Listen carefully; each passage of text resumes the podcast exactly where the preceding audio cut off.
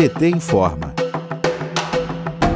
Nesta terça-feira, 2 de março, o ex-prefeito de São Paulo, Fernando Haddad, e o ex-secretário de Transportes, Gilmar Tato, foram absolvidos de acusações falsas sobre a indústria das multas.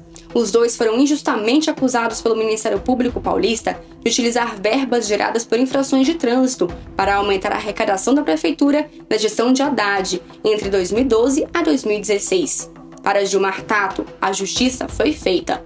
A Justiça negou o pedido do Ministério Público porque não foi comprovado os fatos da promotoria. Vamos ouvir. A juíza Carmen Cristina Fernandes Teijeiro e Oliveira da Quinta Vara da Fazenda Pública de São Paulo não acatou uma ação civil pública de 2015 feita pelo Ministério Público que nos acusou de que tanto eu como o ex-prefeito Fernando Haddad tínhamos feito uma indústria da multa na cidade de São Paulo. A acusação era esdrúxula, sem pé, sem cabeça, dizendo que nós não poderíamos usar o recurso das multas para pagar os funcionários da CT, que é a Companhia de Engenharia de Tráfego. E quando a companhia foi criada justamente para isso, para fiscalizar o trânsito da cidade de São Paulo, fazer educação no trânsito, e agora a juíza decidiu que realmente não cometemos nenhuma irregularidade. Gilmar Tato é atualmente secretário nacional de comunicação do PT. Ele ressalta as consequências trazidas por essa acusação falsa e como recebeu a notícia da absolvição dada pela Justiça.